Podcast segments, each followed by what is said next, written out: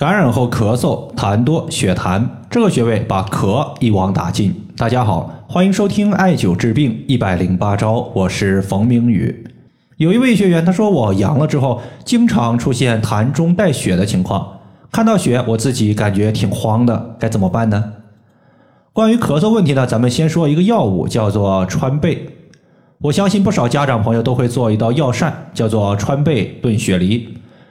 这道药膳呢，对于咳嗽的效果非常好，但是相对而言，川贝它的性质偏寒，梨它作为水果也是偏寒凉性质的，所以这个方子呢，它比较适合咳黄痰的患者。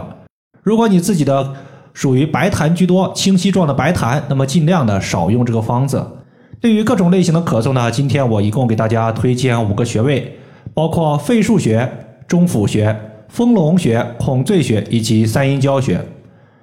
这五个穴位呢，咱们可以分成两大类型。第一个呢叫做通用穴位，通用穴位顾名思义就是对于任何一种咳嗽，大家拿来就能用，不需要辩证。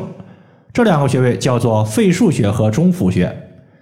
其中肺腧穴在肺的背部，中府穴在肺的正前方，两个穴位一前一后，一阴一阳，前后夹击，就相当于是把肺给疏调的明明白白。中医认为肺为储痰之器。痰它就储藏在肺里面，我们把肺调至正常了，痰在肺里面无处藏身，自然咳嗽的痰就少了。肺腧穴在背部第三胸椎棘突下旁开一点五寸的位置。中府穴呢，当我们正坐的时候，双手叉腰，锁骨外侧端有一个凹陷，从这个凹陷往下一横指就是我们的中府穴，其实就是往下一寸。第二个情况呢，咱们要说的就是辅助穴位了。剩下的三个穴位呢，都是调治咳嗽的辅助穴位，每个人不一定都用，大家根据个人的情况，适当的增加或者是减少就行了。第一个我们要说的就是化痰的第一要穴——丰隆穴。在古代呢，有这样一个说法，叫做“痰多易向丰隆寻”，意思是说痰特别多的时候，刺激丰隆穴就对了。因为脾为生痰之源，痰特别多，说明我们脾胃的功能出现了异常。虽然说肺里面它储藏有痰，但是这个痰并不是肺自身产生的。我们吃的食物、喝的水，它会首先进入到胃，然后通过脾的运化作用输送到全身。其中肺它有一个升降的作用，肺的上升作用会把水液输布到皮肤或者是其他组织，使我们的皮肤润泽有弹性。而肺气的下降作用呢？它把一部分水液会输送到膀胱，形成小便排出体外。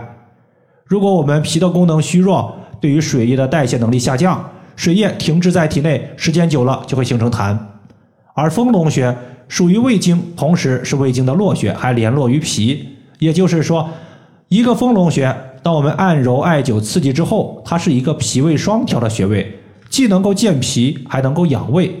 艾灸丰隆穴之后。脾胃对于水液的代谢能力正常了，水液没有停滞了，自然痰就没有了。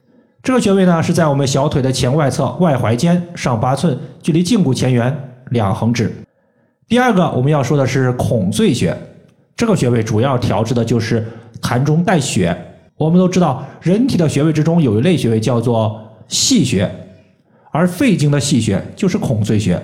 肺经的细穴孔最穴止血效果特别的明显。比如说吐血、咳嗽带血都能用孔最穴来解决，甚至呢肛门出血，它也用孔最穴，因为孔最穴孔它指的就是孔隙、孔窍的意思。那么肛门算不算孔隙？肯定算嘛。所以说它的出血也归孔最穴管辖。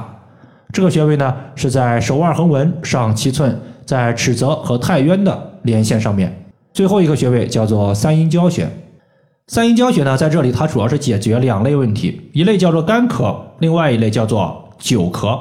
无论是什么病症，如果你病症的时间持续的时间比较久，它会伤及到我们的肾，因为肾乃是先天之本，病症持续的时间长，会耗及先天。而三阴交穴是肝脾肾三条经络的交汇穴，既能够疏肝，还能够健脾，也能够养肾。再加上肝经、脾经和肾经都是阴经。对于水液气血的调制效果非常好。那么三条阴经自然的交汇穴三阴交能够调补周身气血，气血的属性为阴，火邪的属性为阳。干咳呢，它就是阴液亏虚，火邪当道，所以用三阴交穴可以取水滋阴灭火。这个穴位是在足内踝的最高点往上三寸。以上就是我们今天针对咳嗽、多痰、血痰这些问题，就和大家分享这么多。如果大家还有所不明白的，可以关注我的公众账号“冯明宇艾灸”，姓冯的冯，名字的名，下雨的雨。感谢大家的收听，我们下期节目再见。